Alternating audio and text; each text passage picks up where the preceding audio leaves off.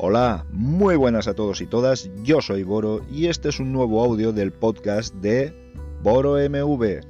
En este podcast podrás escuchar todas aquellas cosas que me llaman la atención durante el día a día y que pueden tratar sobre los temas más diversos, ciencia, tecnología, mucho GNU Linux, cuestiones sociales, etcétera, etcétera, etcétera. Así que si quieres estar informado o informada de todas aquellas cosas que se me ocurren, no tienes más que suscribirte.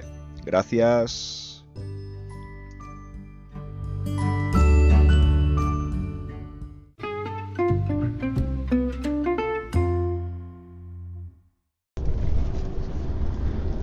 Pues mi Logitech C930 batió el récord de plazo de tiempo para llegar a España. Ya hasta llegué a pensar que venía desde aquí, pero no.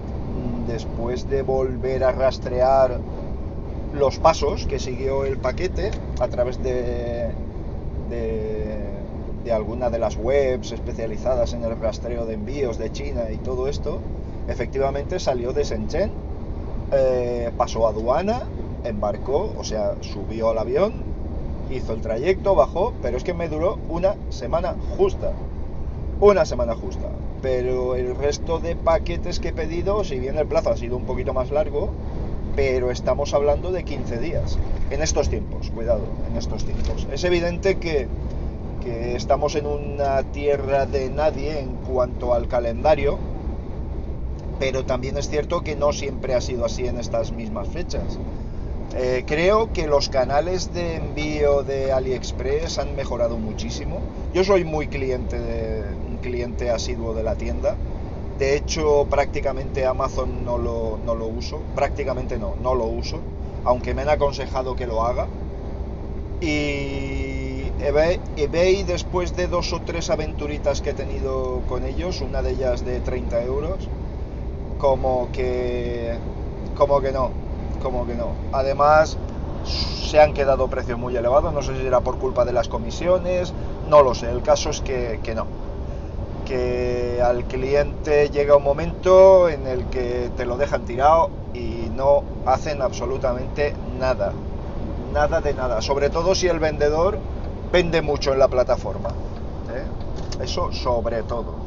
Pero bien, por lo que os decía, un vendedor genérico desde China, eh, la Logitech C930C, producto reacondicionado, avisado por el vendedor, evidentemente, mm, comprobado y tal. Hubiera, me hubiera gustado ver dónde estaba el reacondicionamiento, pero me parece a mí que ha debido de ser cosa de embalaje. Porque hay muchas unidades en este vendedor que las envía sin embalaje. Sin embalaje, sin su caja original. ¿De acuerdo?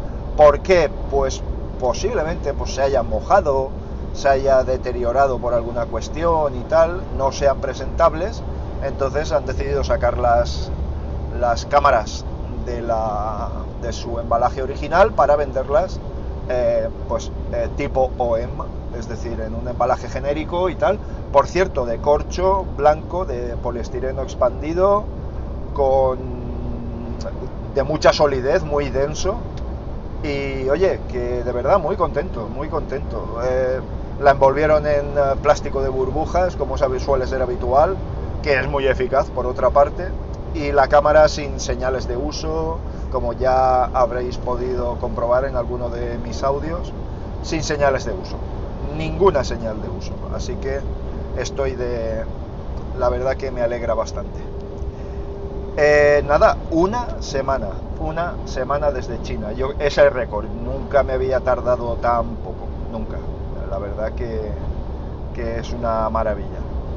Así que nada, buenas noticias. Por cierto, lo de Navidad no tardéis ya mucho en pedirlo, que empezarán a atrasarse los envíos y que si nos confitamos, como decía aquella señora, si nos volvemos a confitar, eh, va a haber mucha demanda y va a saturarse más aún los servicios de mensajería, correos, etcétera. Así que no os lo dejéis.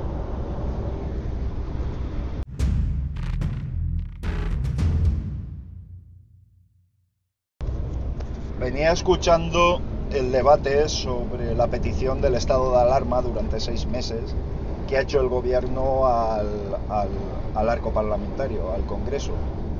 ¿Por qué? Pues porque es una medida que garantiza los movimientos actuales y, su, y, y, futuros de las comunidades autónomas en cuanto a la limitación de la circulación de los ciudadanos.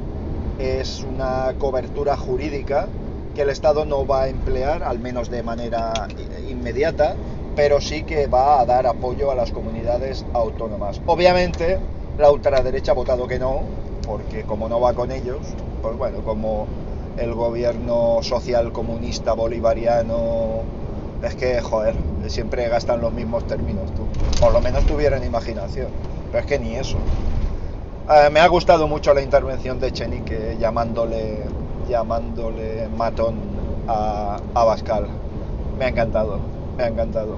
Pero luego tiene una valentía este hombre que, es espectacular. Pero bien, el caso es que, dejándonos de anécdotas, eh, el PP se va a abstener, aún no se ha hecho la votación, eh, estoy grabando esto en los momentos previos, pero sí que va a obtener la mayoría del de Congreso apoyados por Ciudadanos, que ha tomado una buena determinación, y los socios de investidura, con lo que es... Uh, es seguro que sale adelante.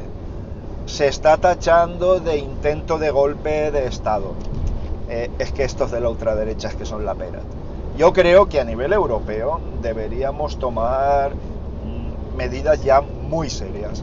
Fijaos en Alemania, Francia, etcétera, etcétera, los grupos de ultraderecha que se están quejando contra las nuevas medidas de confinamiento, que pasaremos por aquí también, evidentemente y están creando unos disturbios callejeros de primer, de primer nivel. ¿eh? Eh, creo que en Europa ha llegado el momento de decir basta, hasta aquí hemos llegado. Creo que ha llegado ese momento. Eh, y más en esta circunstancia. Y más con las circunstancias que tienen que venir. Porque ahora mismo la situación está tan, tan mal. Se presenta un futuro tan malo con uh, 10, no sé, entre 15 y 21 días en los que vamos a tener eh, los hospitales a tope. Ya se están duplicando los casos de un día para otro. O sea, estamos en una crecida eh, exponencial igual que teníamos en, en abril. ¿Vale? Bueno, el caso es que lo, la argumentación del PP, que poco le ha durado el arranque de, de, intentar diferenciarse de la ultraderecha, que tal, como si ellos no lo fueran. Pues actualmente el PP es un partido de ultraderecha. Eh, bueno, mil argumentaciones, no han hecho caso de lo que nosotros les propusimos. Bueno, ya vale, pero es que no sois el gobierno. Es que no sois el gobierno, el gobierno es otro. El problema que tienen es, que no consideran legítimo al gobierno actual. No me preguntáis por qué, no sé por qué. Gobierno elegido democráticamente, unos electores votaron a Podemos, otros electores votamos, votaron a PSOE, se confeccionó un programa conjunto que tiene de ilegalidad esto. ¿Qué pasa? Que como no me mola, es ilegal.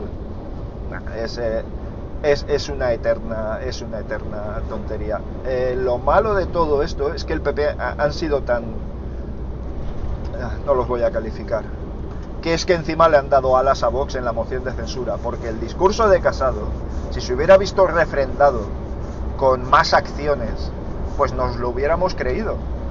Se lo hubiera creído la gente. Esto lo único que ha hecho es frustrar y envalentonar a estas alimañas uh, fascistas.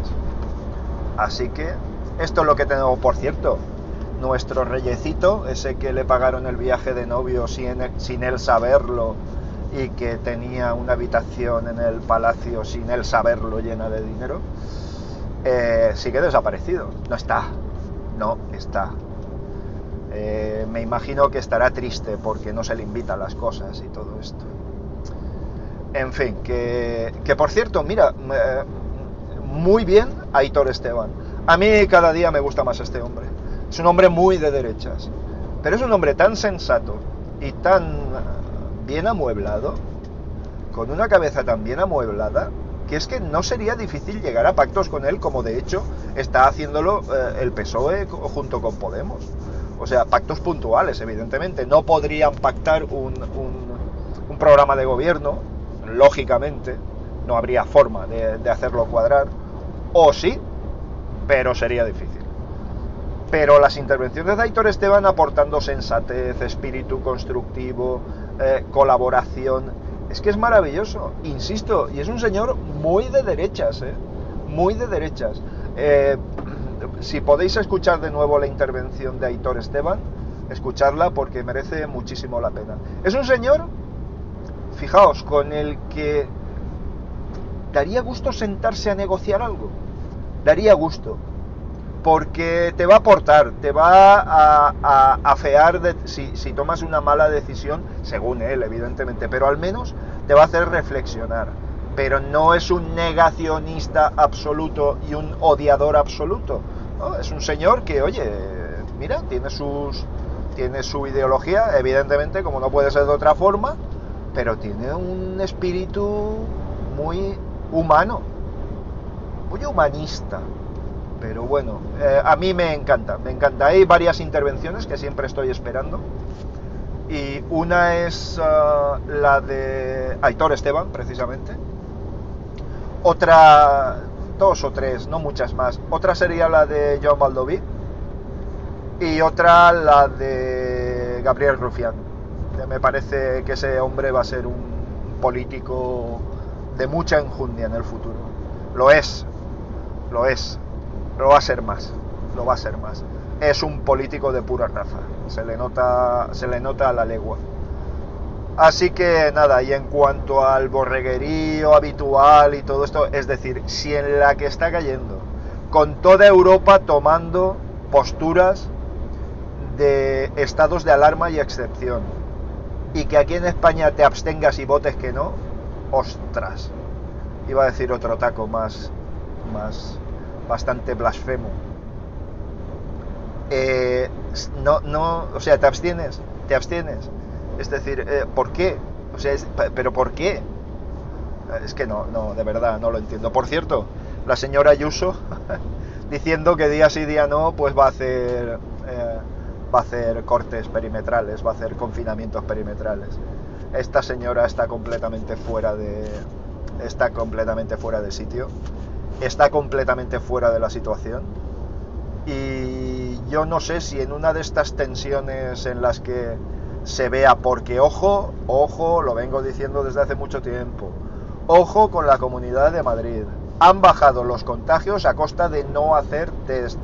Están haciendo un 70% menos de PCRs. Es cierto que están haciendo test serológicos y tal, pero no los están contabilizando. Realmente en la Comunidad de Madrid no se sabe ni la tasa ni los contagiados que hay en este momento.